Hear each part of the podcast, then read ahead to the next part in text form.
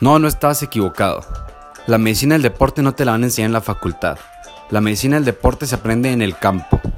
Eres médico, fisioterapeuta, estudiante o simplemente tienes ganas de ver cómo es el área de rehabilitación, cómo es lo que no se ve en la tele. Bienvenido a nuestro podcast.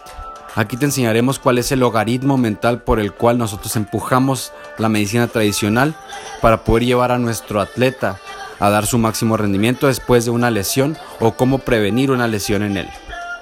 Todo con la experiencia de tratar atletas de elite mundial, tratar atletas de Liga Mayor de ONEFA por más de 7 años y cómo llegué a la NFL como el primer médico nacido en México como parte de una organización de la NFL con los Houston Texans.